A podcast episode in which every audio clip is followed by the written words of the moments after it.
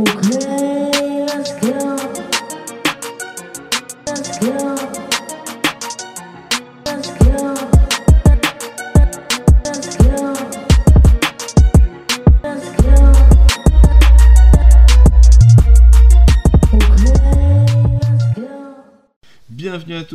sur Hotline Geek, Euh, content de vous accueillir aujourd'hui pour parler de manga, de dessinateurs, de tout ça, tout ça. On va faire euh, un petit peu une petite, euh, petite synthèse, on va tous un petit peu euh, discuter sur plusieurs thèmes, on va les aborder, mais avant ça je vais présenter les deux compères qui vont accompagner le podcast aujourd'hui. Déjà le retour d'Aojin, ça va Ah, mec? Salut, ça va. Et toi? Bah ouais, super, super, bah content de t'accueillir, content de t'avoir, de- le retour, c'est cool. Ça fait plaisir. Et euh, voilà, on espère que euh, tu vas pouvoir revenir, que ta connexion internet euh, s'est restabilisée et tout ça, Yes, tout ça quoi. va bien, y a pas de soucis. Bon bah su- super. Bah voilà. Et Nathan qui nous rejoint aussi. Salut Nathan mec. Encore moi, encore toujours moi. Là, ça y est, ça va Exact. vite. Le podcast. Dragon Ball a, a été envoyé et, et on enchaîne direct sur un autre podcast. Il, il va pleuvoir. C'est bien. Non mais c'est bien, c'est bien. Il faut, il faut, il faut. Euh, D'ailleurs, bah, j'espère qu'en privé, on va pouvoir faire d'autres podcasts, euh, voilà, euh, qui vont arriver avec peut-être des petits compères de- du collectif. On C'est l'espère. ça, c'est Ce ça. On va, mal. on va essayer de faire ça. Bah, je l'ai dit, j'ai proposé. Il y en a qui sont chauds. Donc, euh, Voilà. let's go. Ouais. Bah ouais, on va essayer de trouver une petite date de calage pour présenter un peu ce collectif qui, euh, qui fait son bout de chemin. J'ai j'ai pas été voir euh, sur Twitter. La dernière fois que j'ai vu, euh, il y avait au moins plus de 400 followers sur Twitter. Déjà un partenariat pour faire gagner des figurines. Bah félicitations l'équipe. Ouais, merci. Mais là, c'est cool. On, est, on a dépassé les 700. Du coup, écoute, Super. on va voir comment ça va avancer. Et on espère que ça, comme tu as dit, on va continuer notre petit bonhomme de chemin, faire notre petite route et parler de manga qu'on kiffe. Ah, faut, faut pas dire, faut pas dire petite. Faut dire, faut faire sa route. La route, on verra où ça va te mener. Euh, faut pas minimiser les choses. C'est pas une petite route. Voilà, c'est votre chemin que vous tracez et euh, et voilà. C'est euh, voilà. Nous nous on fait notre chemin parce que c'est du podcast et assez niche. Mais euh, voilà, il, il va falloir peut-être faire plus de contenu si on veut apporter de la visibilité. Mais déjà avoir un de nos membres qui comme ça arrive à, à, à faire de belles choses et faire partie d'un collectif euh, manga euh, et avoir un maximum de visibilité, bah, ça fait plaisir pour nous, tu vois. Ouais, bah euh, écoute, on espère en tout cas que ça, ça a bien marché. Ça commence Bah, bien, on espère que ça va continuer aussi bien. Ouais, ça commence plutôt bien, ça commence bien. Bon, bah c'est cool en tout cas. Euh, content que vous allez bien. Donc aujourd'hui, je vous ai sollicité pour qu'on discute un petit peu. Euh, je vous ai proposé euh, quatre thèmes aujourd'hui par rapport aux meilleurs euh, dessinateurs de manga, celui que vous estimez vraiment le plus. Alors vous n'êtes pas obligé d'en citer qu'un. Ensuite, ça sera la mise en valeur des combats. Pareil au niveau des dessins, la transmission des émotions. Voilà, euh, les auteurs qui vous transmettent euh, le plus d'émotions quand vous lisez euh, vos, vos plus belles œuvres. Et euh, alors la dernière catégorie, c'est par rapport à la plus belle adaptation en animé, peut-être plus d'un manga qui est peut-être pas ouf euh, en papier, mais qui serait pas mal en, en animé, ou plus que pas mal, ou sublimé. Donc je pense que là, là-dessus, on sera peut-être plus, plus ou moins tous d'accord sur la plupart des mangas. Donc euh, voilà, Nathan nous a préparé une petite sélection manga euh, niche pour nous faire découvrir, parce que peut-être qu'on sera à peu près d'accord sur certains, d'autres non.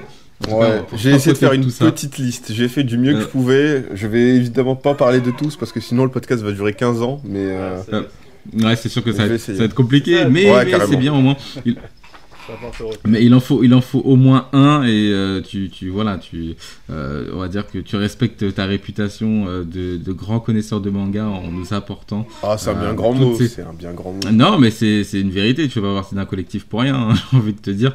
Donc, donc c'est pas rien et c'est normal que tu nous proposes des mangas et aussi ta, ta, ta volonté, elle est tout aussi louable parce que tu nous as dit en off que tu voulais aussi faire découvrir des mangas. Donc, t'as cette, t'as cette double opportunité, euh, voilà, de faire découvrir et en plus parce que tu connais, parce que t'as lu et que t'es un passionné. Donc, euh, donc c'est génial. Euh, alors. On va commencer thème par thème déjà. Euh, peut-être le plus gros thème, euh, ben, c'est peut-être le plus le, le moins précis, on va dire. C'est peut-être le votre classement, pas peut-être pas de classement, on va pas faire de classement, votre liste euh, ou votre meilleur dessinateur tout simplement.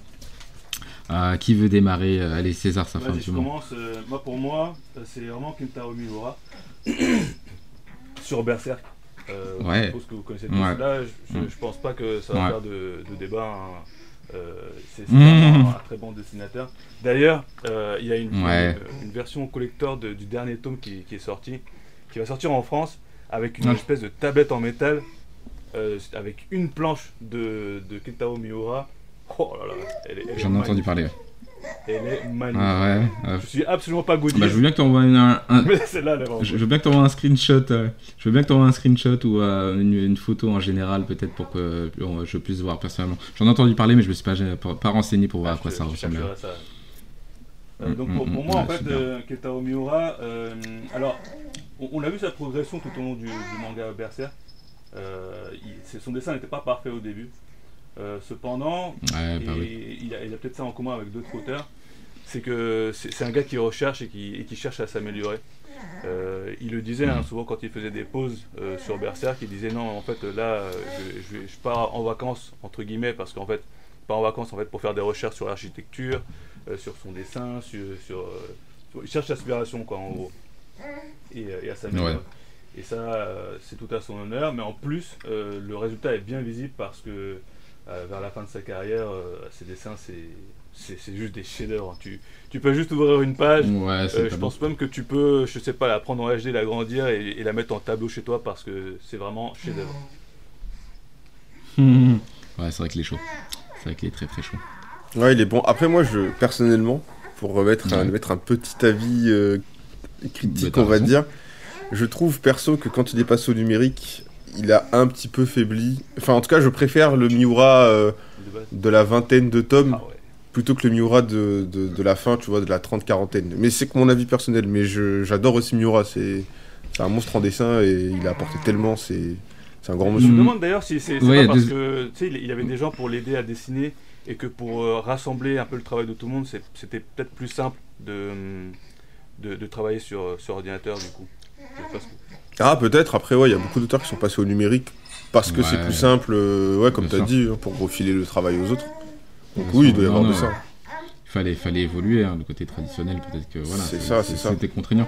Après, euh, euh, juste sur le point numérique, euh, moi franchement, je suis, d- je suis d'avis euh, à dire que souvent ça nerf un peu de dessiner avec du numérique.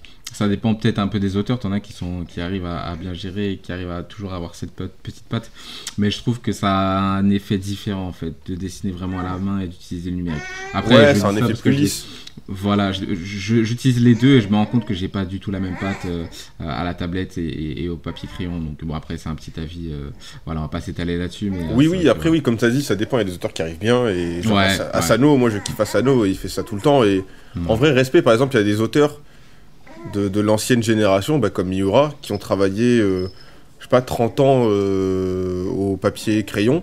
Et de se Mm. mettre comme ça d'un coup, euh, comment dire, au Ah, numérique, c'est fort. hein, Ouais. c'est- vraiment fort. hein.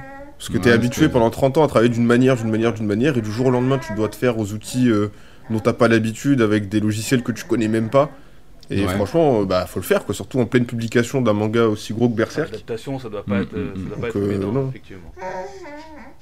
Mm. Nathan, du coup, ton, euh, ton ou tes euh, meilleurs euh, dessinateurs de manga, ceux que tu as envie de citer en tout cas. Euh, alors déjà, je vais en citer deux parce qu'ils sont assez proches. Euh, c'est Ouais. Katsuhiro Otomo, donc euh, le papa d'Akira. Et Ah, ouais. le second, c'est Satoshi Kon, qui lui a accouché de plusieurs petites œuvres, plus ou moins mineures. Fossile de rêve, qui est un recueil d'histoires courtes qui est sorti chez nous. Il y avait eu Opus, qui est un manga qui traite bah, justement d'être un auteur et, et d'être confronté à sa propre œuvre face à ces personnages qu'on créé. Il y avait Ouais. eu également, euh, comment il s'appelle, Seraphim, qui était euh, un genre de manga cyberpunk SF qu'il avait fait avec un autre auteur très connu, Mamoru Oshii, et qu'il a dû arrêter parce qu'il s'était il s'était embrouillé avec lui en fait. D'accord. Et, et le dernier, c'est Le Pacte de la Mer, qui est pareil, un, un- un manga un petit peu Iyashikei, c'est genre un peu diptyque, Ouais. avec tout un mythe sur la mer. Et justement, les deux, ils ont un truc assez proche, c'est qu'ils sont très cinématographiques. Et pour le coup, bah, et Otomo et Satoshi Kon, à la fin de leur euh, carrière, entre guillemets, de mangaka, bah, ce qu'ils ont voulu faire, c'est partir sur le cinéma. Donc, euh, Satoshi Ouais. Kon l'a fait très très tôt et il, a- il a, voilà, il, a, il a pondu 4 ou 5 œuvres manga pour ensuite partir euh, dans le cinéma et il a fait des, des films qui sont maintenant euh, dans le panthéon du film d'animation, tu vois, des films comme Perfect Blue, comme euh, Tokyo Godfather. des- Perfect Blue. Ah ouais, tu vois, c'est, c'est- Mm. ils sont vraiment très très forts. Et Otomo, pareil. Et Otomo, il avait ça en plus, c'est que à l'époque où il avait euh, euh, signé Akira, c'était l'une des premières fois dans le média que quelqu'un faisait un truc d'aussi ambitieux.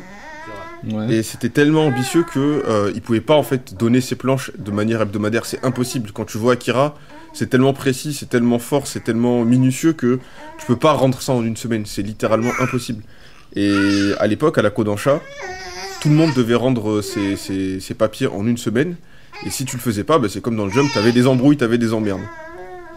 Et euh, c'est un autre auteur qui disait ça, c'est Minetaro Mochizuki, l'auteur de Dragon Head, peut-être qu'il y en a qui connaissent. Non, Euh, Dragon Head, non, peut-être de vue, mais. qui est un manga post-apo euh, qui était sorti dans les années 90-2000 et il avait dit à Mm, l'époque que en fait Otomo il avait changé un truc de manière radicale, c'est que après Akira, les éditeurs étaient beaucoup plus flexibles au niveau de- des rendus des travaux. C'est-à-dire que euh, on pouvait rendre de manière bimensuelle euh, les pages. Et tout ça, Mm. c'était uniquement grâce à Otomo. Et du coup, tout le monde le remerciait parce que bah, les rythmes de travail étaient beaucoup moins euh, rapides, quoi. Et tout le monde pouvait travailler de la manière dont il voulait.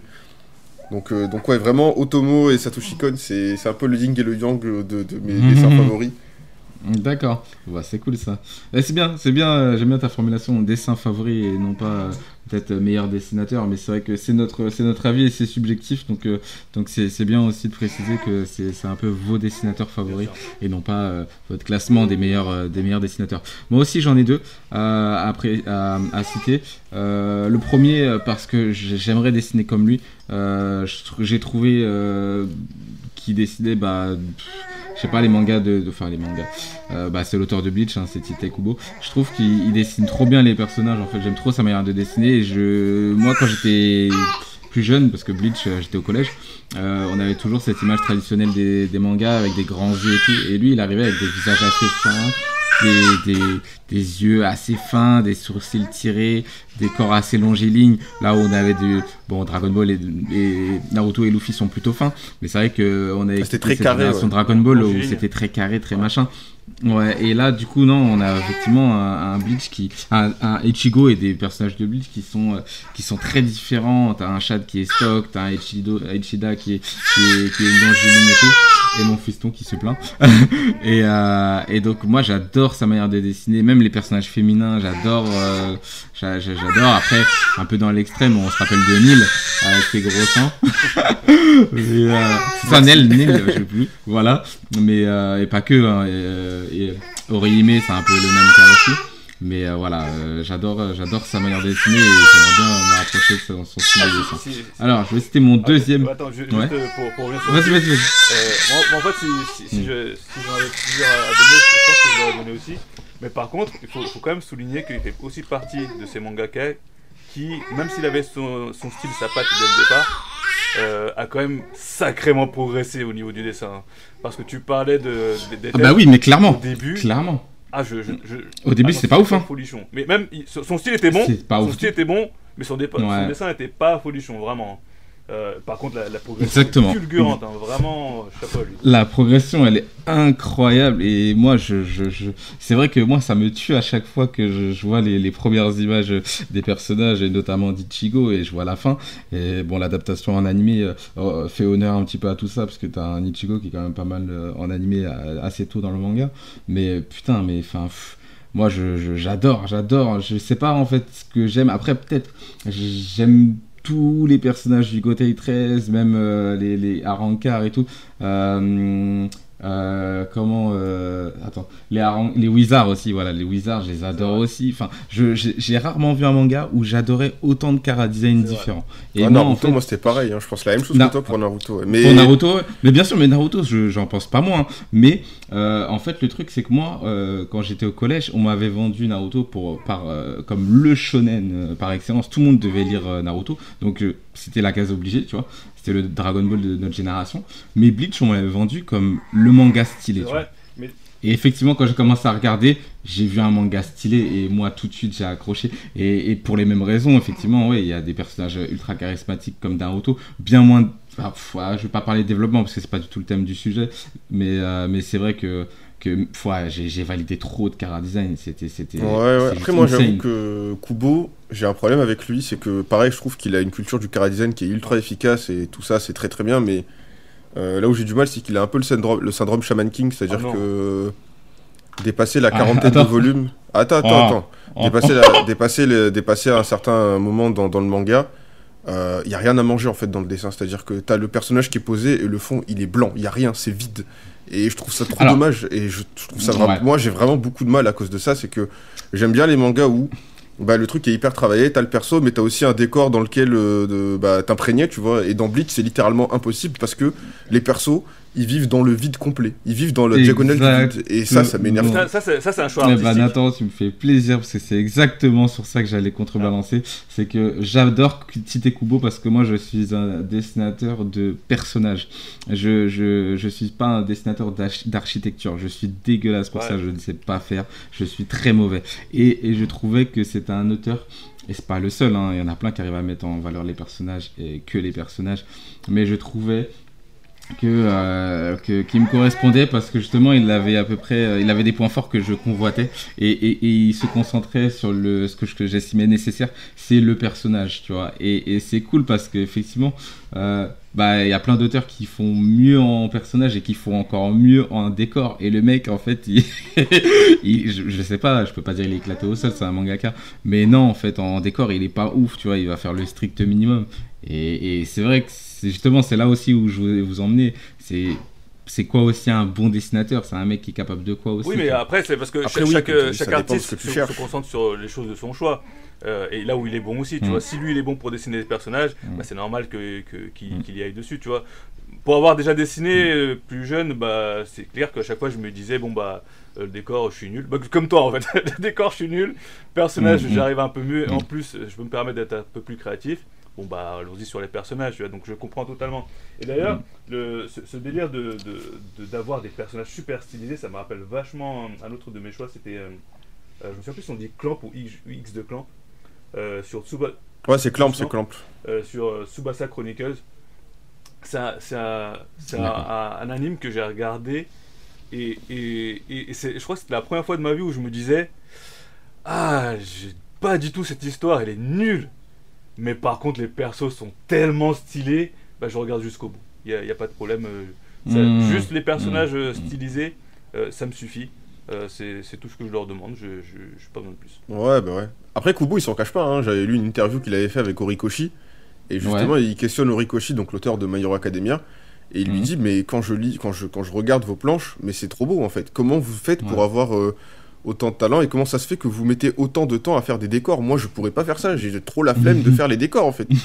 et Horikoshi dit, bah moi, j'aime bien euh, planter mes personnages dans un décor pour qu'ils Mhm. puissent y vivre à l'intérieur et que ce soit un peu plus cohérent et que ce soit plus facile pour le lecteur de d'être dans l'histoire parce que bah tes personnages s'ils sont dans un décor qui est tout blanc c'est un peu plus compliqué de se mettre dedans et tiens, même lui même lui s'en cache pas tu vois mais le truc que je me Mm. que je me pose c'est que c'est même pas en fait Kubo c'est même pas qu'il arrive pas à faire les décors c'est que c'est vraiment une envie personnelle parce que ok Ouais. Kubo Kubo il a envie de faire les décors mais derrière il a 4 5 6 atti- assistants donc si lui Ouais. fait le Karazen eux qu'est-ce qu'ils font en fait? Et Ouais. en plus il a déjà fait des, des décors hein, et il sait y faire c'est juste qu'il a pas envie c'est une envie personnelle Mmh. et après, t'aimes ou t'aimes pas, mais moi je sais que par exemple, je déteste ce genre de choses. Je déteste Mmh. quand j'ouvre mon livre et qu'il n'y a rien à manger en fait dans mon C'est livre. vide. que ouais. C'est vide. Et, et pour moi, c'est un super cara designer. Il va faire un très bon cara design dans le jeu vidéo. Mais, Et il a aussi une science de la mise en scène qui est oufissime. Ça, par contre, on peut pas le, lui- enlever. C'est que pendant les le combats, il a, une, il a une science de la mise en scène et du découpage qui est vraiment fort. Mais encore Mm. une fois, moi, c'est vraiment le décor. Je trouve ça trop important. Moi, en tout cas, j'adore ça, le- les décors dans les mangas. Euh, avoir euh, bah, justement euh, un endroit où se mettre, c'est pour s'imprégner de, de- de toute l'ambiance du livre. Et Mm. quand j'ai pas ça, moi, perso, j'avoue que ça me dérange. Bah, ça me fait plaisir d'avoir un avis contraire et je suis content que quelqu'un m'ait dit ça parce que euh, voilà, moi j'estime que euh, c'est pas le truc qui me fait le plus kiffer, mais je suis content que quelqu'un le dise que, que c'est important pour lui euh, d'avoir Ouais, c'est super. Alors, mon deuxième, ouais, mon, mon, mon deuxième auteur, du coup, euh, c'est euh, Yusuke Murata.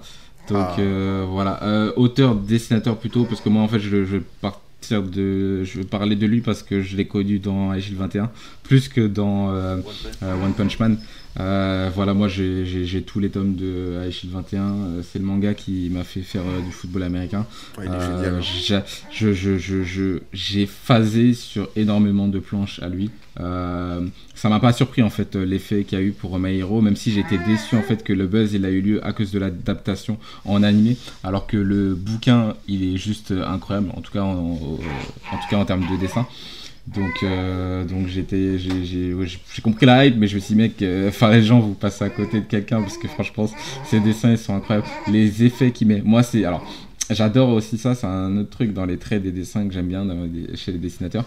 C'est autant les personnages j'aime bien, mais j'aime bien les effets qu'un auteur peut mettre pour euh, faire ressentir de la vitesse ou de la puissance. Et j'ai jamais vu un auteur qui faisait, qui retranscrivait, qui comment on dit, qui on va dire, on va dire transmettait autant de vitesse et d'impulsion et de puissance euh, que, euh, que Yusuke euh, dans ses dessins.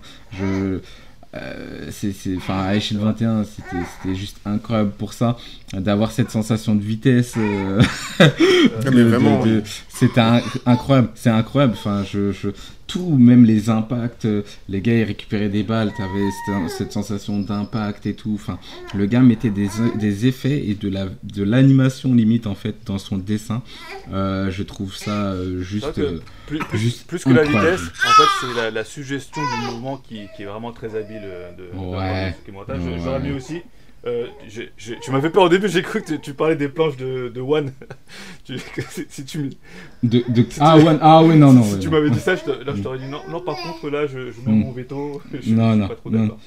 Non, non, non, parce... ouais, c'est clair, c'est clair. ouais, Mais je- Yusuke je- Murata, ouais. Mais Ah, mais non, ouais, t'as non, raison. Murata, il y a tellement d'énergie dans, dans tout ce qu'il dessine. Et C'est beau.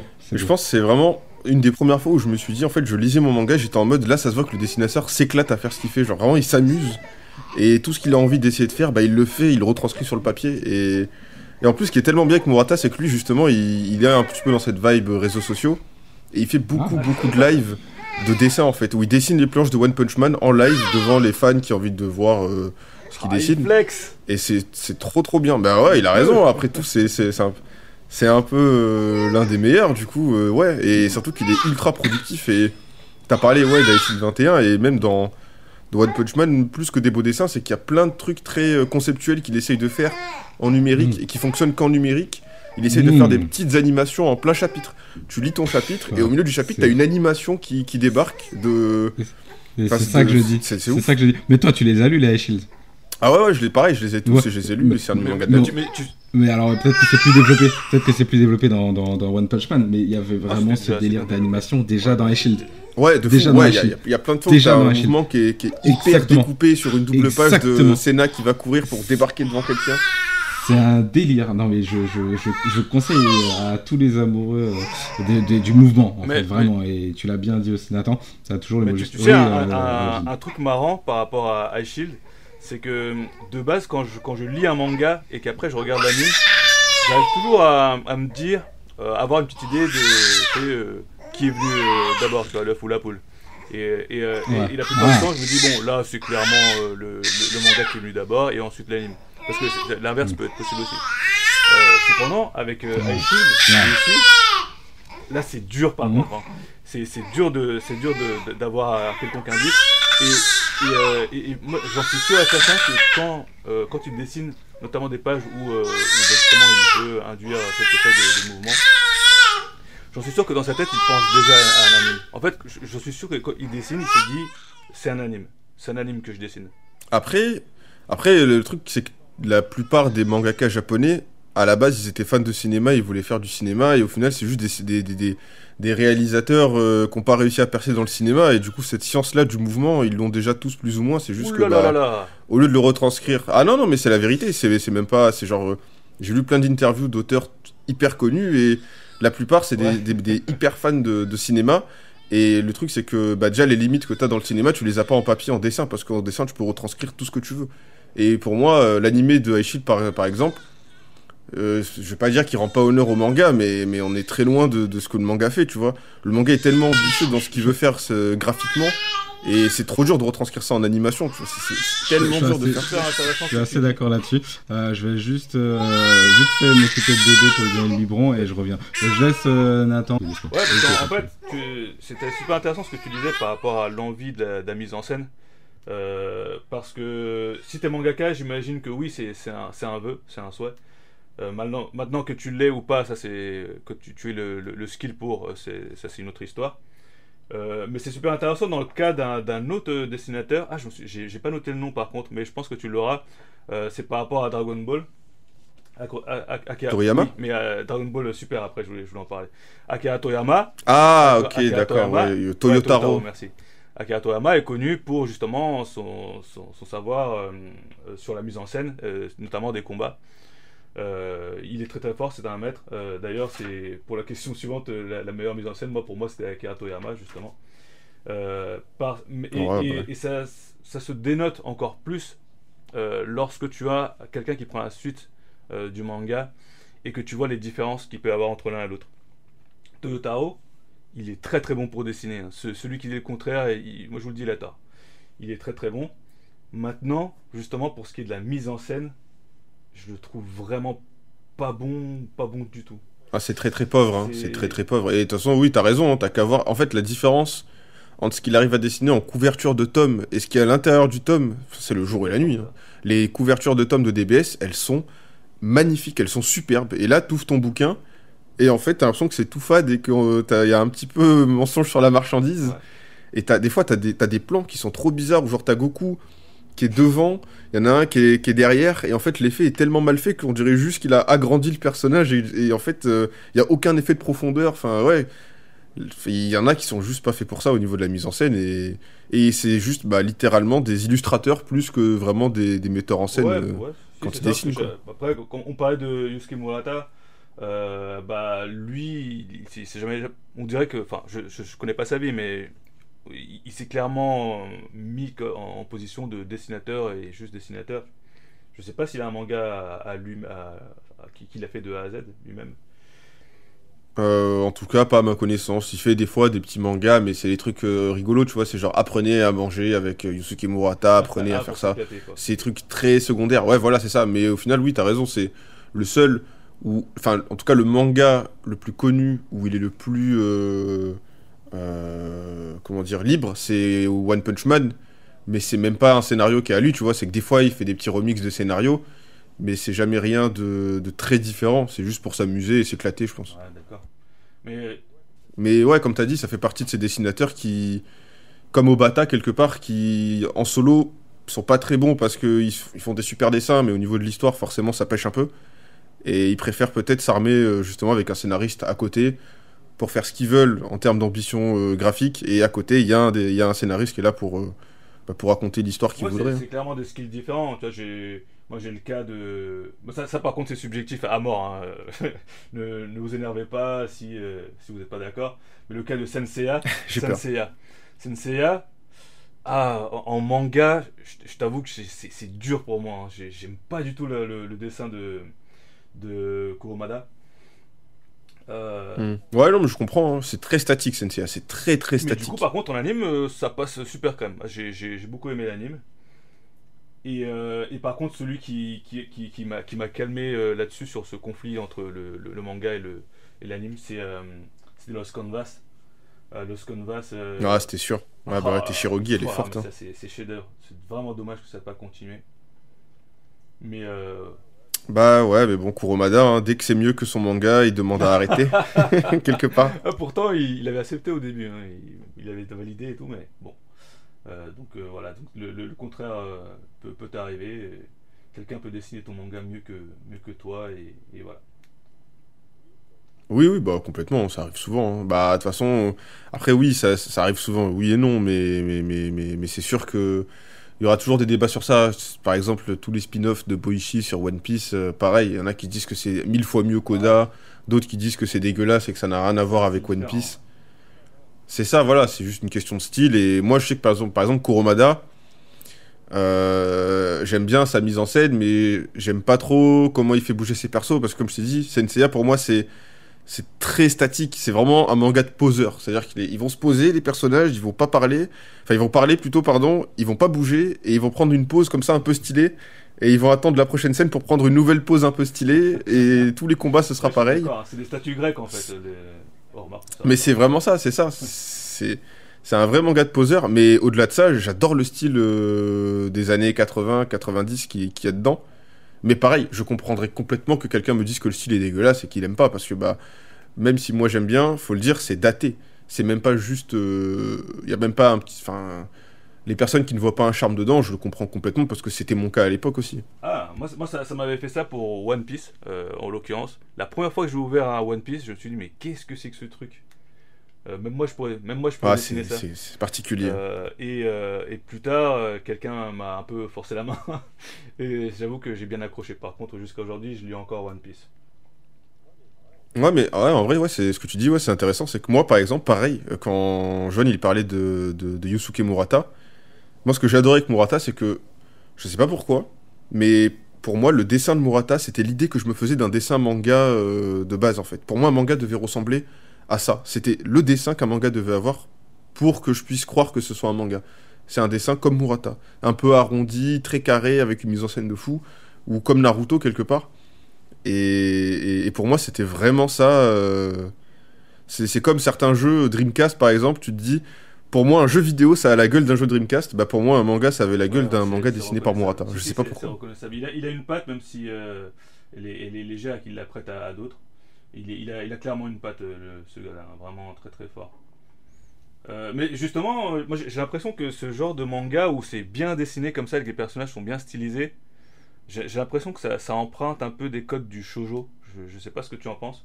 Le, pro- le- Ah bon? la Ah, première ça fois que j'ai eu dépend. ce sentiment, c'était avec. euh, euh, ah, j'ai oublié le nom, je l'ai plus. Euh, tu sais, c'est- un animé sur euh, une fille qui voyage dans une autre dimension avec un, un gars qui a des ailes et qui monte dans un robot pour combattre le, le mal. Ah, j'ai oublié ce. Alors là, je t'avoue qu'au niveau animé, moi, je suis zéro, je par crois qu'ils ont fait un manga après. Escaflowne, Vision d'Escaflowne, voilà. Ah putain, qu'est-ce que c'était Voilà. bien ça Oh Vision euh, Ouais. Je, le, me souviens plus le- du nom de l'auteur, mais euh, il avait dit que oui, clairement, il empruntait des, des- des codes de, de- des, des shoujo, notamment pour les yeux, euh, et pour la, forme des corps, parce que dans les shonen, en règle générale, tu, cherches un peu la musculature, tu vois. Euh, Ouais, ouais, après, ça dépend. En vrai, je trouve que c'est de moins en moins le cas maintenant. Mais, oui, oui, je comprends. Après, ouais, de toute façon, le, le, le shoujo, entre guillemets, parce que moi, perso, j'aime pas trop dire shoujo, shonen. Je m'efforce parce que c'est le plus compréhensible, mais qu'est-ce que c'est qu'un shoujo au final, tu vois? Mais, mais, mais ouais, le shoujo, ça, ça, a tellement de place. C'est que, par exemple, tous les mangas d'horreur, je sais qu'il y a plein de gens qui disent Ah, moi, j'aime pas les shoujo. Moi, je suis un vrai mec, naï, nanana. euh, moi, j'adore les mangas d'horreur. Et les gars, les mangas d'horreur, c'est des shoujo à la base. Tous les mangas d'horreur sont des shoujo. Au Japon, le manga d'horreur, c'est dans des magazines de shoujo, en fait. Et c'est, c'est, c'est, ça- le- la place que prend le shoujo au Japon, c'est, ça n'a rien à voir avec en France. Alors, il y en a en France beaucoup, mais, mais, mais, mais, mais au final, ouais, au Japon, c'est, c'est, c'est une religion. quoi. Ça, je savais pas. Euh, Z- Zetman, c'est que- c'est considéré comme un manga d'horreur? Euh, non, c'est un manga d'aventure, enfin d'action-aventure classique. euh, c'est, c'est dans le Young Jump, donc c'est, c'est, c'est entre guillemets un Ah, seinen. vraiment Ouais, c'est un seinen, ouais. pour moi Mm. c'est clairement un seinen. Ouais. Mais justement, Zetman, ça c'est c'est- c'est un des, des mangas que je trouve vraiment stylé. Le- L'auteur c'est Katsuya Masakazu. Exact. Euh, Le roi. Et euh, clairement, il est vraiment bon. Euh, parce que on, on peut rechercher le, le réalisme. Et, et justement, ça c'est, je trouve que c'est le, le- le plus facile à jauger euh, au niveau du dessin, tu sais, pour, pour dire ah bah ce, ce mangaka dessine vraiment bien. Euh, le plus simple, c'est quand c'est, c'est quand tu cherches à être réaliste. Parce qu'en fait, soit c'est réaliste, soit ça ne l'est pas. Tu vois. Euh, problème, euh, si tu fais un truc dans, dans le fantastique, euh, c'est beaucoup plus compliqué parce que là tu dois être créatif, tu dois créer des monstres, tu dois créer des trucs qui n'existent pas. Là, il faut être imaginatif et réussir de façon à ce que ça soit assez réaliste pour que ça soit crédible, mais assez différent pour que ça soit bah, justement le, le monstre que tu essaies de créer. Et dans cette man, euh, Mm. je trouve que cet équilibre est, est- est parfait. Je ne sais pas comment il arrive à faire ça. Euh, mais il arrive à rendre les, les monstres humains et les humains monstrueux. Là, il fait ce qu'il veut en fait, avec euh, ce que tu vas ressortir euh, dans, dans ce manga. Ah ouais, non, je suis d'accord avec toi. Et pour moi, pareil, Katsura, c'est, il a une science du chara-design qui est, qui est affolante. hein. C'est, c'est vraiment le, un chara-design qui est, qui est pointilleux. Et en plus, derrière, monsieur, il, il se permet Ouais, de faire des décors absolument euh, magnifiques. Ouais. Et c'est ouf. Mais moi, Katsura, par exemple, justement, je trouve que cette man est, est incroyable. Je trouve ça magnifique aussi. Mais moi, le Katsura que je préfère, c'est vraiment le Katsura de Is et de Video Girl Eye, par exemple, au niveau du dessin. C'est lui Ah, Euh, je savais même pas Ouais, ouais, ouais. C'est aussi lui. Et j'adore, enfin, j'adore ses dessins. Enfin, c'est vraiment le roi. Enfin, le roi. C'est un des rois de la romance euh, shonen. Et, et je trouve ça tellement beau, euh, Is. Je trouve ça tellement beau, Video Girl Eye. Il y a, il y a une sensibilité dans le dessin que, que moi, elle m'a, elle m'a tellement touché à l'époque où j'avais lu ça. Et c'est vraiment Katsura qui m'a fait aimer les, les, les rom-coms en fait. J'étais en mode, mais je veux lire tous les mangas de ce mec. Et toutes les rom-coms si c'est possible. Donc, euh, ouais, et même Wingman aussi. Il y a, il y a un côté euh, très old school, mais, mais ça reste aussi tellement, tellement beau. Donc, ouais, Katsura, euh, grand Ouais, monsieur. ouais.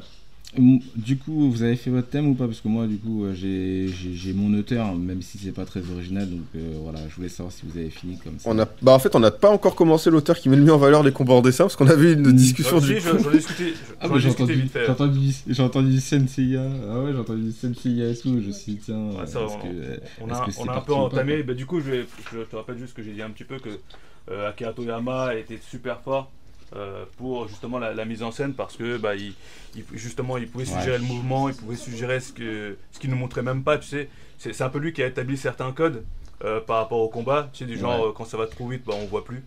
On voit juste un impact, Mm. ce, ce genre de choses. C'est- lui qui a posé ça en fait. hein. Il je crois que personne d'autre l'avait fait avant. Ou, si- ou sinon, c'est lui qui a Mm. démocratisé en fait. Et que, D'accord. Bon, bah, on va quand même et, passer. et que après, euh, bah, vas-y. justement, dans Dragon Ball Super, tu ne peux que voir la, la différence puisque Toyotaro euh, a, a du mal à, à retranscrire les mêmes effets. Voilà, c'est D'accord. ce que j'en avais dit. On va quand même passer au deuxième thème parce que du coup, il faut quand même enchaîner parce que si on fait 30 minutes par thème. on Ah non, mais c'est ça, c'est sur, le deuxième thème là que, que, que je te lance. Ah, d'accord. Mais Nathan, et Nathan, du coup, Bah moi du coup j'ai j'ai pas encore choisi. Bon bah vas-y. comme on a parlé de Toriyama, je vais devoir parler d'un autre auteur. Euh, j'ai- en fait j'hésitais entre deux auteurs, enfin deux dessinateurs. Ouais, Le Ouais. premier c'est Masashi Kishimoto parce que c'est pour moi forcément. euh, après Toriyama le meilleur euh, qui sait mettre en scène des combats. Ouais. Et c'était soit lui, soit Yoshiro Togashi, surtout celui du Yu Hakusho. Parce que dans, Ah, les, ouais. dans les tournois du Yu Hakusho, c'est imprenable en fait. Au niveau de la mise en scène de combat, c'est imprenable. En, en manga, en papier. Ouais, ouais, en manga, en manga, ouais. L'animé, je l'avais vu à l'époque, mais, mais euh, Mm. le manga Yu Hakusho, euh, allez tous le lire et, et regardez comment Togashi dessine parce que parce que c'est un Ah, monstre. ouais. Parce que Toriyama, euh, Toriyama et Kishimoto, euh, bon, même Togashi on connaît, tu vois. Mais Yu Hakusho Ouais. peut-être un tout petit peu moins. Ouais, C'est vrai. Mais pourtant, euh, il a rien à envier à, à- à Kishimoto euh, en termes de mise en scène et de combat, quoi. C'est Mm. c'est tellement propre, c'est tellement. C'est c'est un travail d'orfèvre, quoi. C'est le- les combats de, de, de Yusuke, euh, c'est dans mes veines. C'est dans mes veines. Et il, il a apporté C'est tellement de choses, lui aussi. Je suis complètement d'accord. Et, et tu sais, que- quelle est j'en la plus grande preuve? C'est que, c'est que lors du passage de, de- du manga papier donc euh, à l'animé, euh, ils reprennent les mêmes scènes et la même façon de, de montrer. Et ça, c'est la preuve que c'était déjà parfait de base. Il n'y avait rien à changer. Ah ouais, non, mais cl- clairement, clairement, Togashi, pour moi, c'est un des meilleurs, un des tout meilleurs dessinateurs, hein, même si on peut voir des blagues et des vannes sur lui euh, sur les réseaux sociaux, parce qu'il y a des fois où il n'était pas non plus au meilleur de sa forme, que ce soit au niveau de la santé ou technique, mais faut le voir pour le, pour le croire, quoi. Ce qu'il a fait sur Yu Yu Hakusho et même sur Hunter, c'est violent, hein. c'est très très violent. ouais, j'aimerais bien euh, voir peut-être le manga papier Yu Yu Hakusho pour voir un petit peu. parce que c'est vrai que je connais que en animé. Alors, parce que, je, parce que heureusement, on a la chance de pouvoir les avoir sur Netflix. Donc, je regarde que les animés ces temps-ci. Mais, euh, mais ouais, j'aurais bien voulu voir euh, en papier ce que ça donne Yu Yu Hakusho, juste par curiosité. Parce que Hunter x Hunter, j'ai arrêté trop tôt. J'ai arrêté au 11e volume. Donc, euh, voilà, j'aimais bien ce que je voyais. Mais j'ai arrêté trop tôt pour pouvoir vraiment avoir un Oh, avis. fort, Même si j'ai arrêté. le- Comment fort, Oui, j'ai à arrêté parce que, parce que j'accrochais pas avec Gon. Moi, j'ai un problème avec les protagonistes. Si j'accroche pas avec le protagoniste, c'est un peu compliqué. Ah, j'aimais fais mal. plus, J'ai mal voilà, à voilà, cœur, j'ai. là. Bah C'est ouais. Bah ouais, mais je, c'est, c'est comme ça, malheureusement. C'est pareil pour euh, Midoriya, j'accroche pas, donc j'ai du mal à regarder le manga. Ah, donc, Midoriya, euh, je peux comprendre. Il y a des gens comme ça. Mm, ouais, Il y a des gens comme ça. Donc, euh, non, Yu Yu Hakusho, pour le coup, ouais, je suis ok. Euh, du coup, bon, pour la mise en valeur, c'est pas du tout, pardon, original, donc euh, je vais vite passer à autre chose. Moi, je reste quand même sur Toriyama. Même si Kishimoto pour moi est pas loin derrière, donc voilà, pour les mêmes raisons que vous avez évoquées, je, je, je, j'ai même envie de refaire un clin d'œil au podcast qu'on a fait par rapport à Dragon Ball. Il y a, un côté art martiaux que j'aime beaucoup dans Dragon Ball au début, vraiment quand Goku est petit. Euh, et il y, a, euh, et il y a une mise en scène un peu plus aboutie euh, dans Dragon Ball où Goku est plus grand. Mais globalement, dans les combats, je trouve les impacts. Alors, on parlait justement de l'absence de décor par rapport à, à Tite Kubo. Bah, je trouve que dans Dragon Ball, c'est justement pas le cas, même s'ils se battent dans des zones un peu désertiques. Mais tu te prends des rochers dans la gueule, tu te prends, euh, tu te prends des cratères dans la... Enfin, tu, tu, tu, tu tombes au sol, t'as un cratère. Enfin, je sais pas, il y avait une... Y a un délire, tu vois, vraiment. Ouais, non, mais carrément. Moi, ce que j'aimais bien, c'est- que c'était tous les endroits étaient très reconnaissables pendant les Ouais. combats. Quand on se battait à un endroit, tu savais que c'était ici que ça se passait et pas autre part en fait. et super sympa et je trouvais que l'un des jeux aussi pour parler brièvement des jeux vidéo qui rendait hommage à, à toutes ces transitions c'était Budokai Ah, 3 ouais. alors peut-être que le 2 j'y ai moins joué le 1 encore euh, moins mais c'est vrai que moi ça avait marqué les transitions pas les transitions de stage mais des zones de stage où tu pouvais te prendre des un dinosaure Des dinosaures, ouais, prendre, voilà, dinosaures. des- tu pouvais te prendre des rochers dans la gueule tu pouvais te prendre des voitures dans la gueule. C'était tellement bien pensé et tellement fidèle à ce qu'est Dragon Ball. C'est que tu prends une patate et tu voles. Voilà, euh, j'ai revu euh, Shang-Chi il y a pas longtemps, petit clin d'œil très rapide. Euh, ils se mettent des patates, c'est Dragon Ball, je suis désolé, avec le corps qui, le, visage qui part en avant, les jambes, le bras en avant et le corps qui part totalement à l'opposé. Tu vois, t'as des, t'as des clins d'œil comme ça et c'est devenu totalement iconique de se prendre une, patate monstrueuse comme ça et, te, et voler. c'est incroyable. C'est incroyable. Quand on, à l'époque, Matrix, pour refaire encore une transition cinématographique, quand c'est sorti au cinéma, tout le monde s'est dit, bah, ma- maintenant qu'ils ont fait Matrix 1, 2 et 3, il faut faire Dragon Ball Z au cinéma. C'est totalement ça. Des mecs qui volent et qui se foutent des patates, c'est totalement ça. Donc voilà, pour moi, c'est, Dragon Ball a rendu euh, certains combats iconiques euh, dans sa démesure, en fait. Donc euh, voilà pourquoi j'ai cité euh, Monsieur Toriyama. Alors, du coup, troisième euh, critère pour euh, avancer, du coup, c'est euh, la transmission des émotions. Le manga qui et l'auteur, pardon, qui vous transmet le plus d'émotions à travers ses dessins et ses planches. Pour vous, allez César. Alors, moi, cette question, je n'ai pas préparé, mais là, par contre, de toute façon, la réponse, elle est, elle est, plutôt, elle est plutôt facile. Je pense que, justement, on parlait de, Togashi sur, sur Hunter x Hunter. Et, euh, et, et c'est vrai que son dessin est irré- irrégulier. Mais par contre, quand il a envie de te transmettre un truc, mon gars, ah, il le fait. hein. Et tu le ressens plutôt bien. hein. Jusqu'au jusqu'au- au fond de ton âme et au fond de ton corps et au fond de tout ce que tu veux, mais tu vas le ressentir, mon gars. Euh, Mm. j'ai des moments où, i- inoubliables. Et justement, tu parlais de Gon, ça m'a- surpris en fait, surtout si tu le compares à, à- à- au gars dans My Hero Academia. Euh, je trouve que Gon est beaucoup plus profond que, que les gens le, le captent. Euh, pas par rapport à ce Mhm. qu'il dit, possible. mais par rapport à ce que les autres disent Ouais. de lui et ce qu'ils lui ressentent de lui, ce qu'il fait ressentir aux gens autour de lui. Mhm. C'est tellement Ouais. profond, de fou. C'est possible. C'est possible parce que il a en fait là, je le trouve un peu, il a le cœur pur un peu comme Goku et je trouve que quand il ouvre la bouche c'est Ouais, pas ju- pour rien. en Justement, fait, je pense le contraire en fait. Il, il est, il- c'est pas qu'il soit pur. Ah, C'est pas que pour ça, ça c'est notre histoire. Mm, mais bon, en d'accord, tout cas, intéressant. voilà.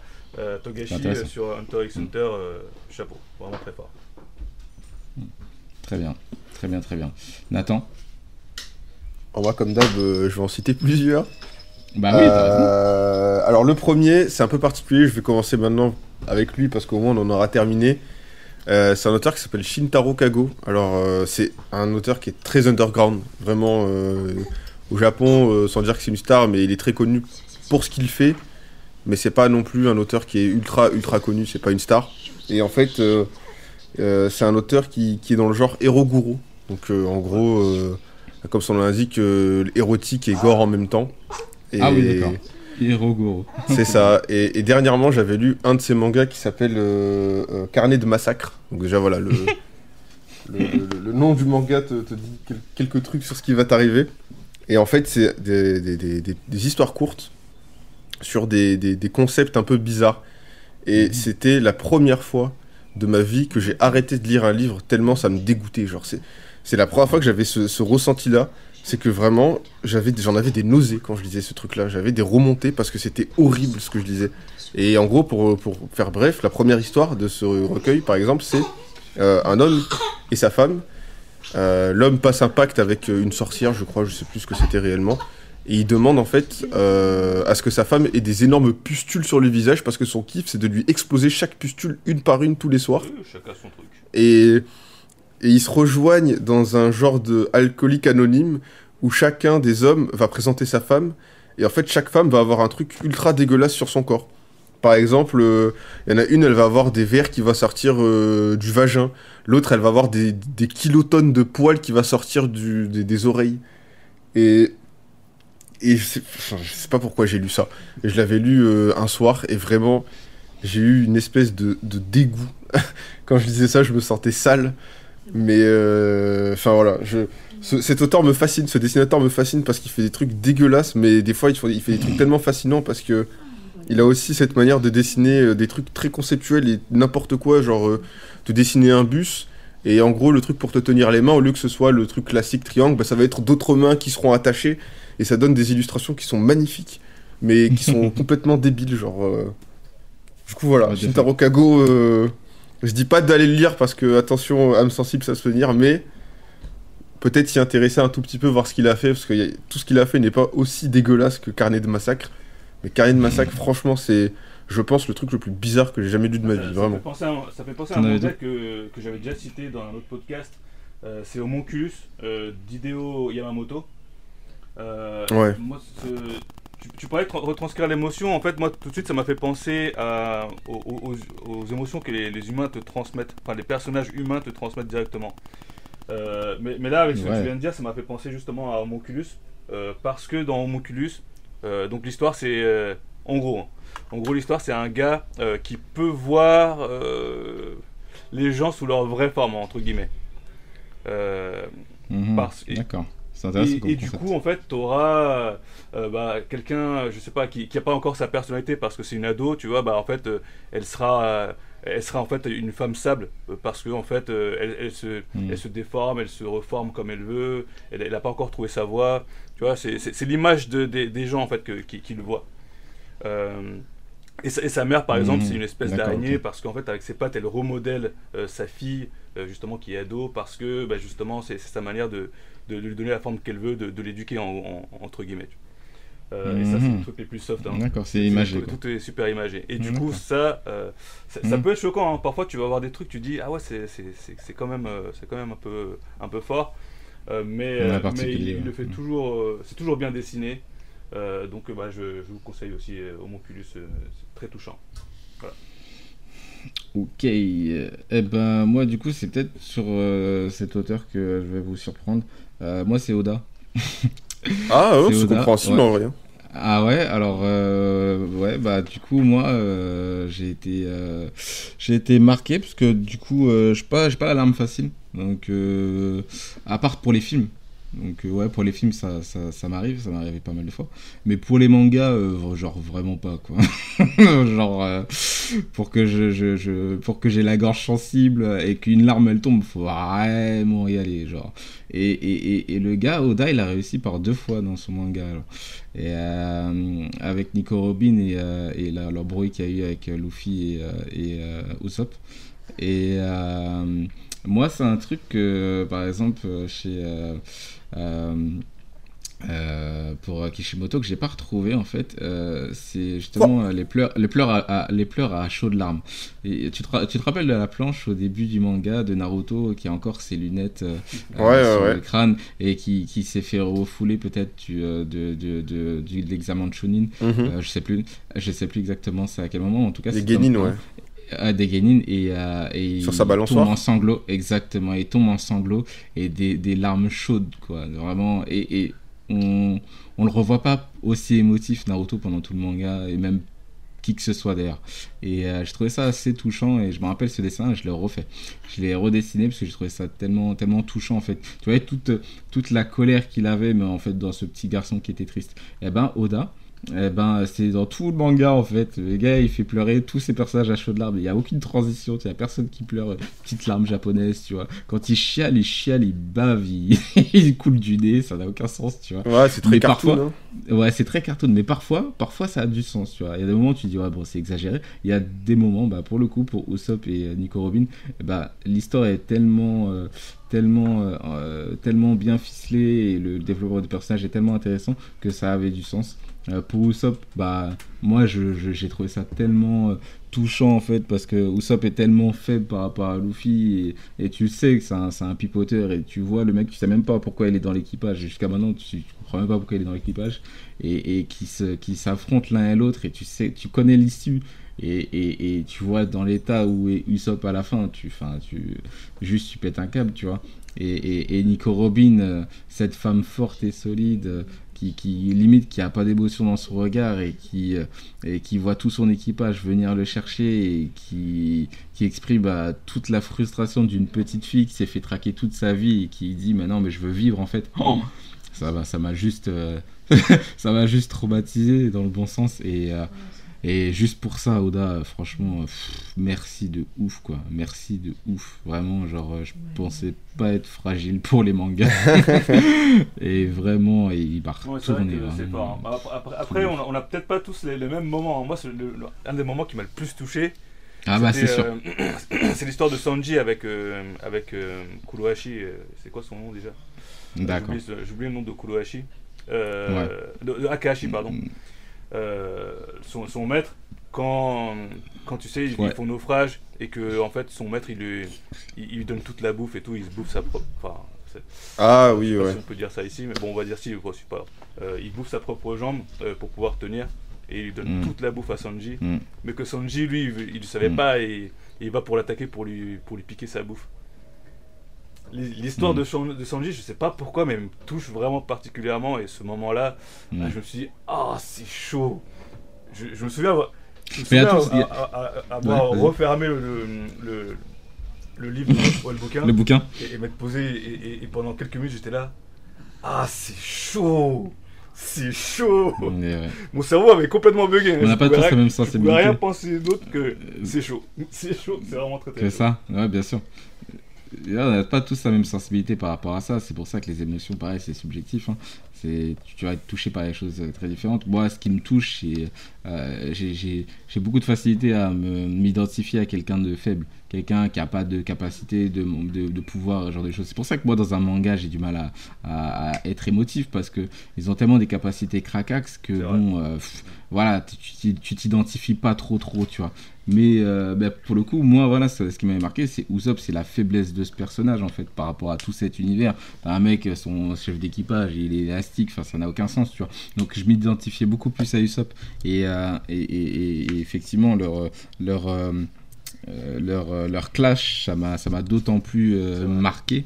Que, que, que, je l'ai trouvé très réaliste en fait euh, dans ce monde complètement complètement fou. Et pareil pour Nico Robin parce que pareil c'est une femme forte bon euh, dans, dans, en termes de combat mais c'est une fille on lui a volé son enfance dans, dans, dans, dans, dans- un certain sens et, euh, et ça reste une femme qui a pas été entourée de gens bienveillants. Donc du coup quand, tu revois, et puis c'est- toujours bien fait avec les flashbacks, on t'explique pourquoi la personne agit comme ça dans le passé, mais parce qu'elle elle a vécu ça dans son enfance.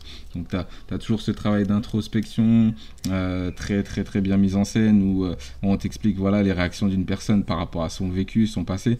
Donc du coup ça rend le truc très humain malgré que l'univers soit euh, totalement what the fuck.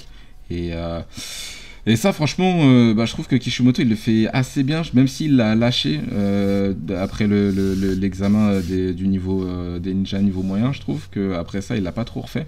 Mais, ou peut-être aller pour, comment, Nagato? Pas Nagato, comment il s'appelle Merde. ouais, Pain, comment il s'appelait justement le brun là, qui contrôlait Pain Comment il s'appelait? C'est Nagato Non? Comment il Oui, c'est Nagato, c'est Nagato. ça Nagato, Nagato, j'avais un, doute. Ouais, pour Nagato, justement, voilà, je crois que c'était bien fait euh, après l'affrontement de Pain, expliquer qui est Na- Nagato. Donc ça te met une, ça te met une gifle dans la tête. Pain, il a retourné le village de Konoha, t'es énervé et tout, et puis on t'explique en fait qui est Nagato et c'est quoi son vécu, qu'est-ce qui s'est passé en fait. Et, euh, et je trouve ça toujours super super sympa, moi, ce genre de flashback pour te montrer que même un personnage méchant, il peut être nuancé, il peut avoir un vécu de ouf et euh, voilà. Et euh, voilà, il y a des choses qui touchent différemment les gens. Moi, Ah ça oui, et la touché. symbolique. Le gars il s'appelle quand même. Payne et il, il- il- il s'abat sur tout le De monde, vois. ouf, Pain, bah oui. C'est- Exactement. C'était plutôt fort. Ouais. Mais c'est vrai que Ouais. après ça, euh, je crois qu'il Exactement. d'y- d'y penser à ce genre de truc. hein, Je, je l'ai pas trop vu.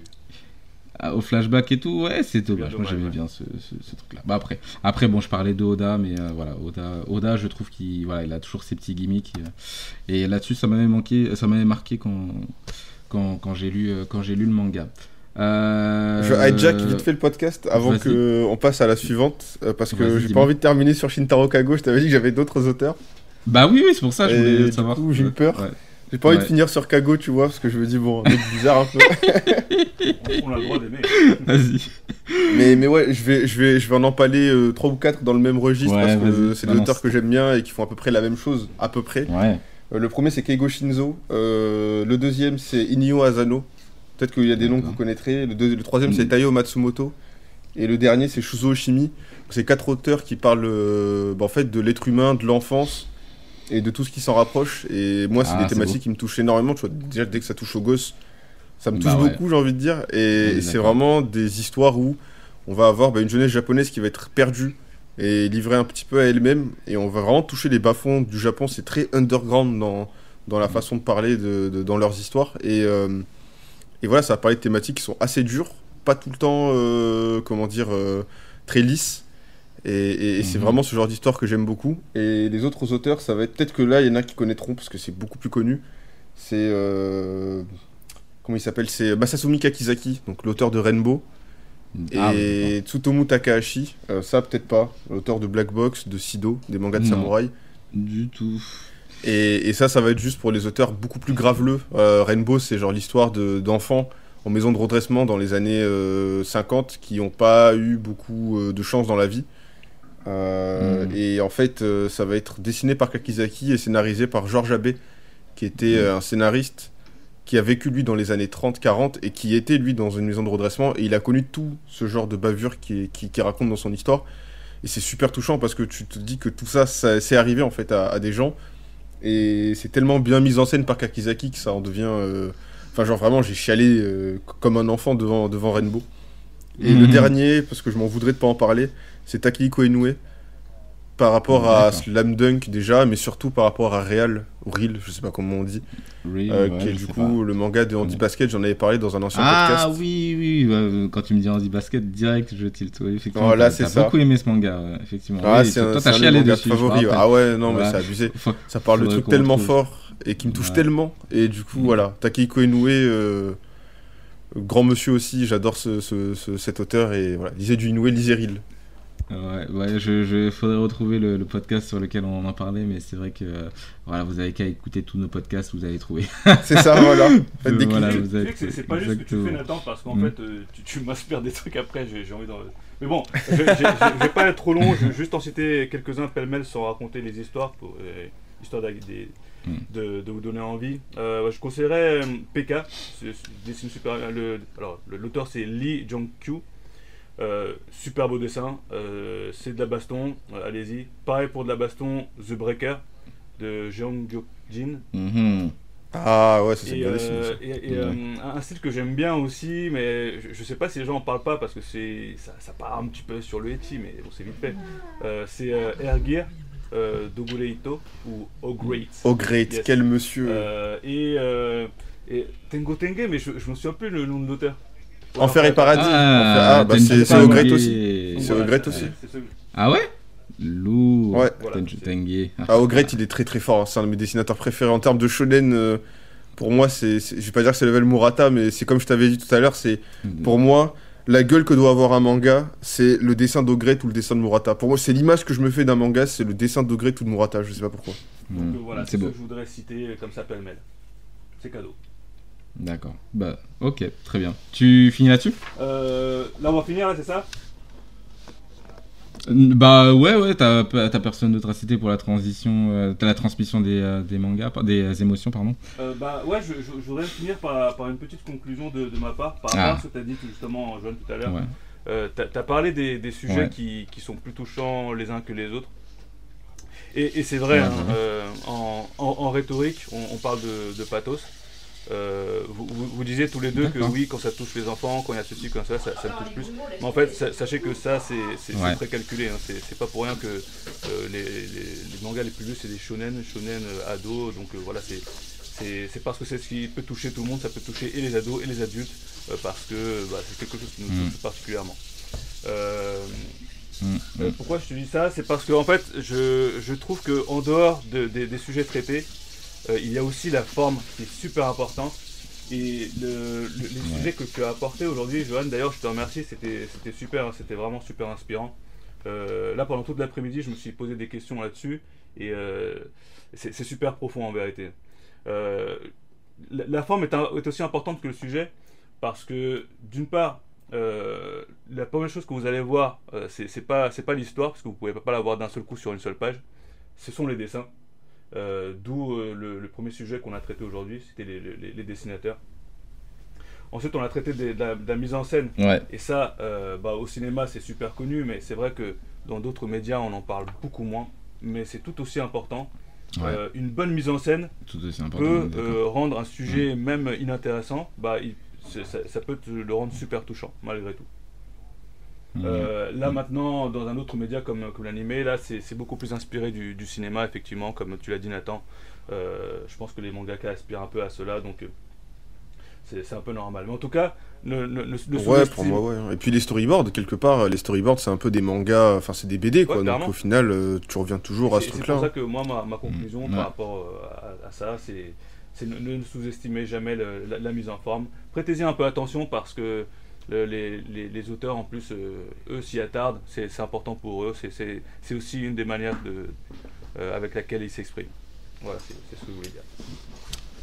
C'est beau. Eh ben, du coup, pour terminer, euh, c'est la dernière petite partie, et là, c'est on sort un petit peu du cadre du manga papier, plus pour partir sur de l'animé. Peut-être un ou plusieurs auteurs ou, ou du moins adaptations en animé qui vous ont euh, bah, permis de voir que bah, un manga pas ouf peut être sublimé en animé euh, vraiment pas mal, quoi. Donc euh, voilà, est-ce que vous en avez en tête, euh, vous, des, euh, des animés qui ont sublimé le manga Ah, oui, clairement. Euh, Il y en a pas mal en vrai, il y en a pas bah, mal. quoi, je- J'aurais pas jusqu'à dire euh, rendre meilleur le, le, manga Ah. de base parce que je pourrais pas. Enfin, genre, euh, j'aurais pas cette prétention, tu vois, mais euh, il y a des Bah, animés que vu j'ai parlait de cinéma. Ouais, vas-y, dis-moi. Ouais, il y avait des animés que j'ai adorés et que Mm. j'aurais peut-être pu avoir plus de mal en manga. C'est par exemple bah, Mob Psycho 100 ou Ranking of King. C'est deux animés que j'adore, mais euh, sans dire que c'est moche et que c'est pour moi impossible de lire ça. J'aurais pas pris le même plaisir à lire Ranking of King qu'à le regarder, euh, que ce soit pour la DA, pour tout ce qui est mise en scène, pour tout ce qui est OST, enfin tout ce qui fait qu'un animé est bon.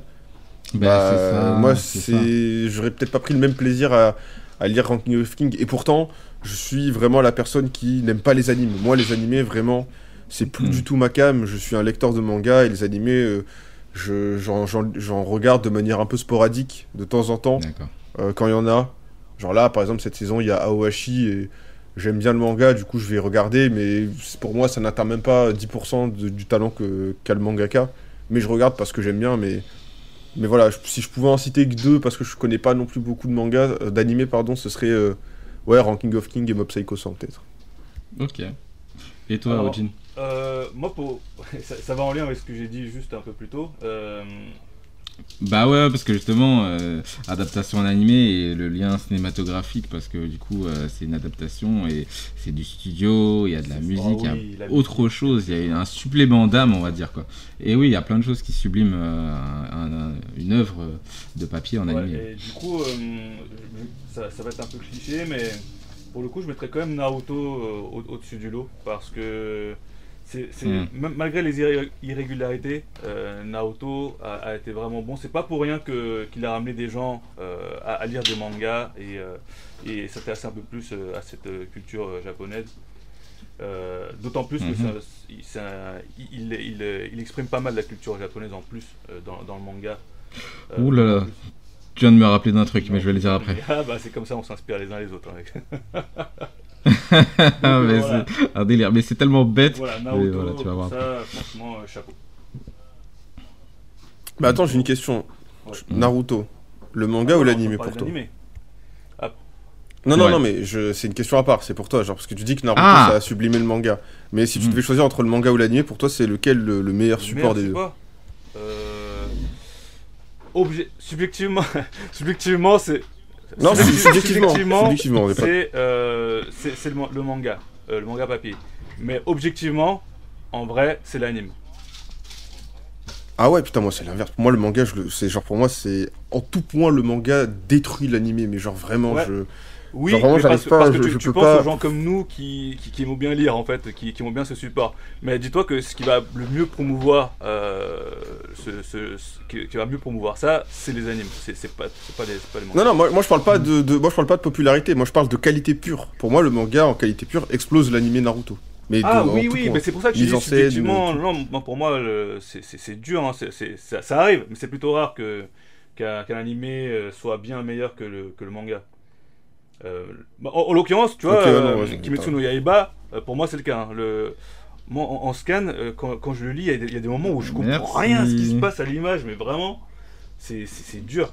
Tu m'as tendu une perche. Et, Mais bah ouais, totalement. Moi j'allais citer Kimetsu no Yaiba. Mais Et du coup, continue. Kimetsu no Yaiba, euh, voilà, c'est là, ils, ont vraiment sublimé le manga et je pense Ouais. que euh, s'il y a eu autant de hype autour de, de ce manga, c'est c'est clairement euh, par l'anime, en grande majorité.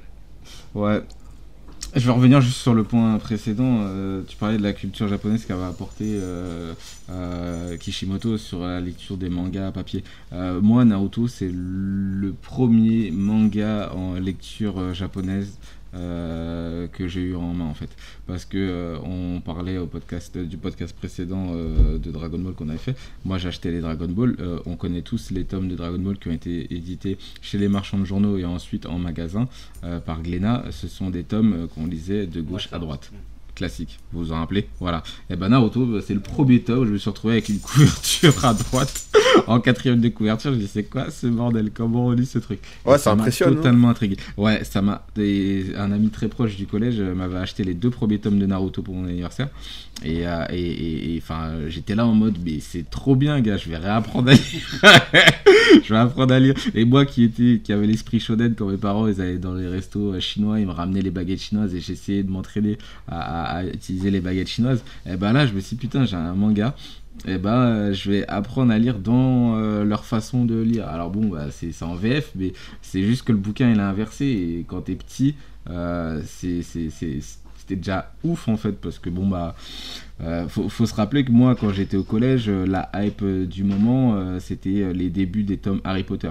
Donc il y avait une re-hype des bouquins, en tout cas pour ceux qui lisaient pas de manga, hein, je parle. Il y avait une re-hype des bouquins, mais autour d'Harry Potter. Voilà, par rapport aux adaptations qu'il y avait euh, au ciné. Donc tout le monde, euh, ceux qui lisaient des bouquins, en fait, c'est ceux qui lisaient Harry Potter, ou des adaptations, des Eragon, des trucs comme ça. Mais voilà. Et du coup, tu avais la team manga euh, qui arrivait avec des mangas inversés, et du coup, il y avait tout de suite, tout de suite cette curiosité des gens qui venaient, mais Ah, c'est quoi ton bouquin? Il est à l'envers, ça se lit comme ça et tout. Et ça m'a rappelé ça quand tu as parlé de cette culture japonaise qu'il avait ramené Kishimoto avec les mangas. Euh, ouais, clairement, je, me suis retrouvé avec. euh, j'ai- une majorité de mangas qui se, livrent, qui se lisent en, lecture japonaise que des vrais bouquins, des bouquins en tout cas euh, traditionnels européens et, qui se lisent de gauche à droite. quoi. J'ai beaucoup plus de mangas qui, et de bouquins qui se lisent à, qui se lisent à l'envers, donc c'est complètement ouf. Quoi. Je m'en rends même pas. Enfin, on s'en rend même plus compte en fait. Maintenant, tu prends un manga, tu le lis dans le sens de la couverture, tu te poses même pas la question si tu lis de gauche à droite ou de droite à gauche. C'est dire à quel point on a été conditionné depuis tout petit. Quoi. Alors, c'est vrai, mais je, je trouve que le- le- les codes du manga euh, sont, sont plutôt logiques en vrai. Moi, j'ai, je me souviens, enfin, j'ai pas mis longtemps à m'adapter en vrai à ça. Alors que euh, j'étais un gros lecteur de, de comics à l'ancienne, et, euh, et je me souviens très bien que il y a des moments où je me dis, mais bordel, mais c'est laquelle de caisse qui vient d'abord là? C'est celle-là, celle-là. Je dois, je dois aller de haut en bas, je, je dois aller à gauche, je dois aller à droite. C'est quoi ça? Parce qu'ils font un peu ce qu'ils veulent, tu vois. Mm. Euh, alors que les, les- les mangas, c'est vraiment Ouais. codifié à mort. hein. C'est plus simple à comprendre. Ouais. Ouais, ouais, ouais, ouais, ouais, ouais, ouais, t'as raison, t'as raison.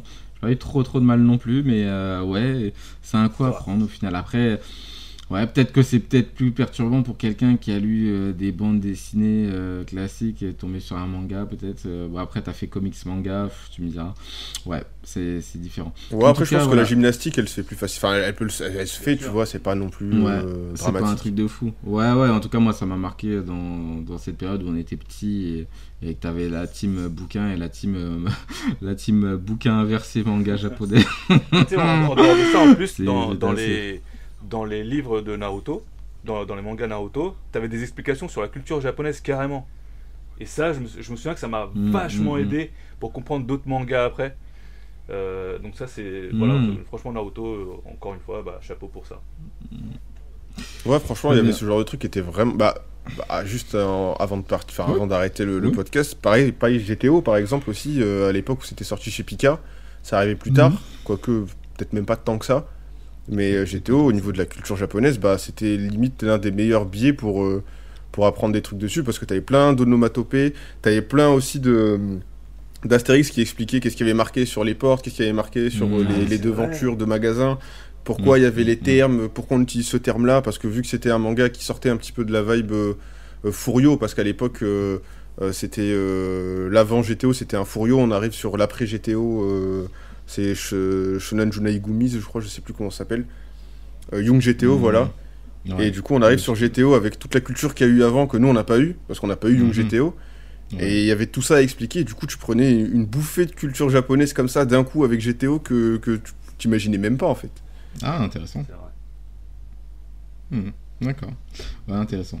Intéressant, intéressant. Jamais osé les acheter, euh, GTO, parce en avait pas. Ah, franchement, je te euh, conseille parce pris- que, bah, en vrai, en vrai J'ai tu, peux, tu peux les faire, il y en a 25. Ouais, il n'y en a pas tant que ça, mais après, c'est un manque de- c'est le manque de place. Et Ah, même ça, par si contre. Voilà, j'aime beaucoup le manga, mais euh, j'ai préféré prendre un petit spin-off. euh, euh, voilà, 40, 40 Days, euh, je sais plus où c'est. 40 Ouais, ouais, c'est à la fin du manga, il y a, il y a une ellipse Voilà. et du coup, ils ont fait le manga de l'ellipse. Voilà, voilà, il retourne dans son village de Yang GTO, en fait, euh, là où euh, il a grandi quoi. Il retourne là pour les vacances pendant 14 jours pour aider euh, un orphelinat, euh, enfin pas un orphelinat, c'est un foyer de jeunes euh, qui ont des troubles, qui ont des troubles, qui sont, qui sont des, pas des troubles mais des jeunes en difficulté sociale on va dire. Donc il va filer un coup de main pendant, pendant quelques jours, c'est en 9 tomes et c'est hyper intense, j'ai bien kiffé.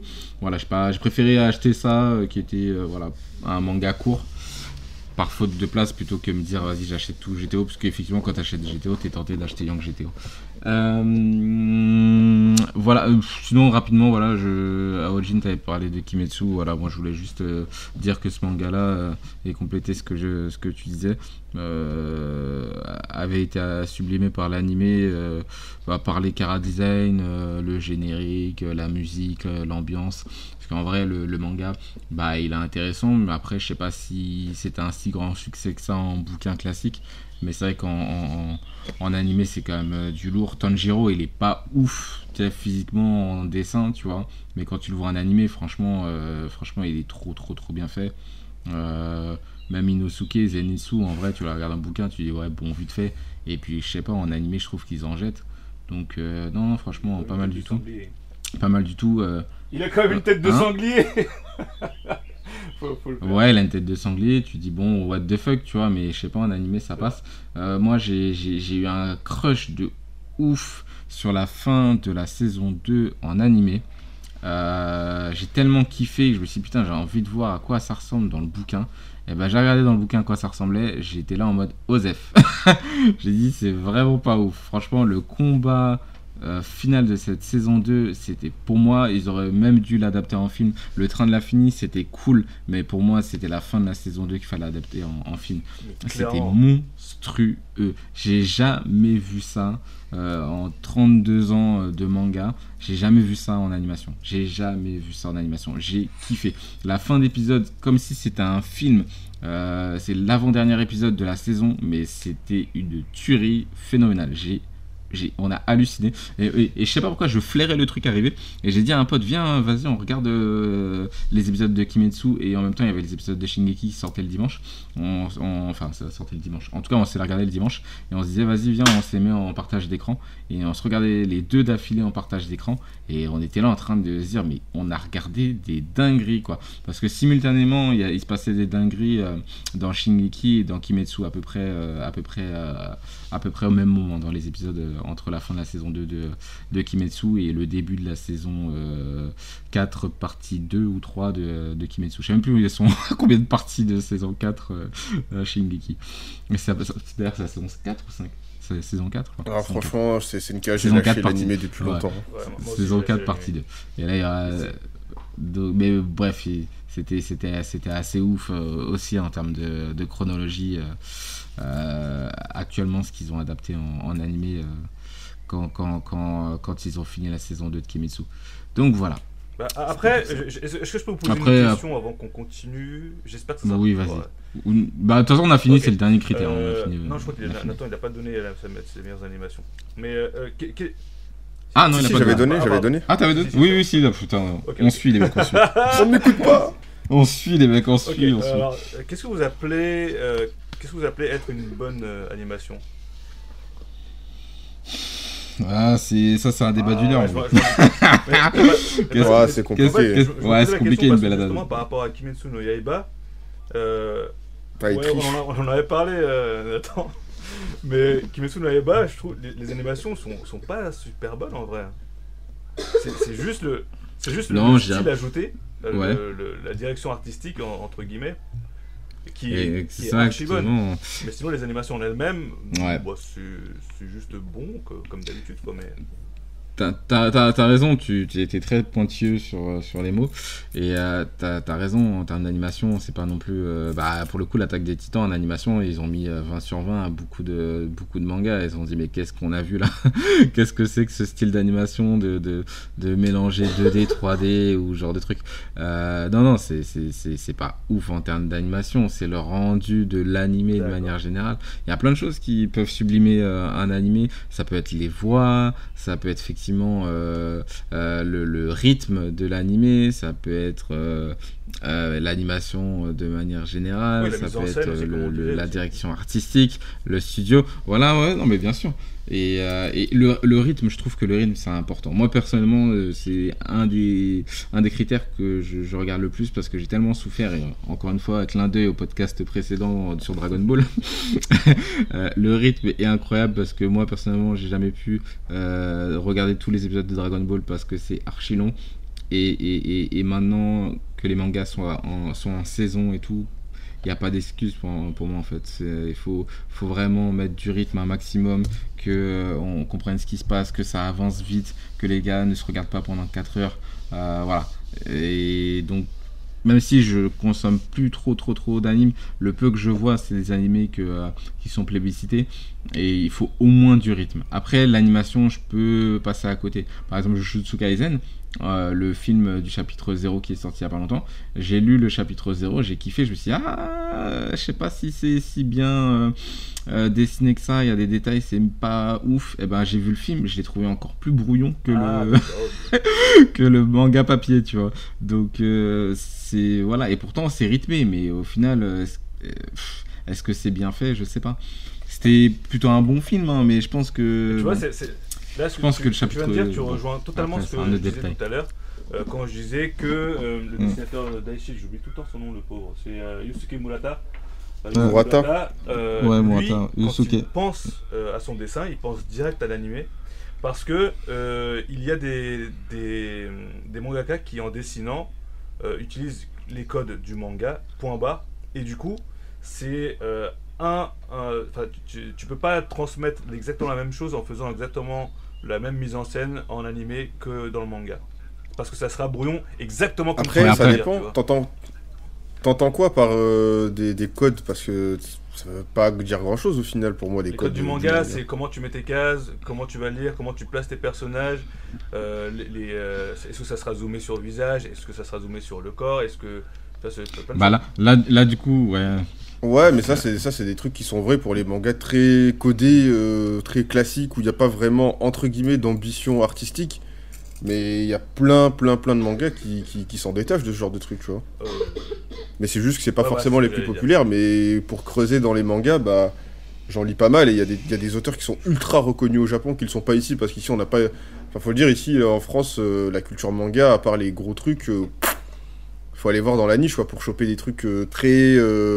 bah, comme je dis, conceptuels, où t'as vraiment un, un aspect artistique qui est très poussé, parce qu'au final, euh, bah, c'est très beau, hein, tu vois, les, les Jujutsu Kaisen, les Demon Slayer, les trucs comme ça, c'est beau, mais derrière, il n'y a pas d'ambition artistique euh, je, je suis d'accord. folle. C'est, pour ça que pour ça tout à l'heure j'ai dit que bah, s'il n'y avait pas eu l'anime, parce que l'anime a eu une vraie valeur ajoutée euh, pour le coup, notamment donc le- la direction artistique avec les effets sur les attaques et tout, euh, et les musiques.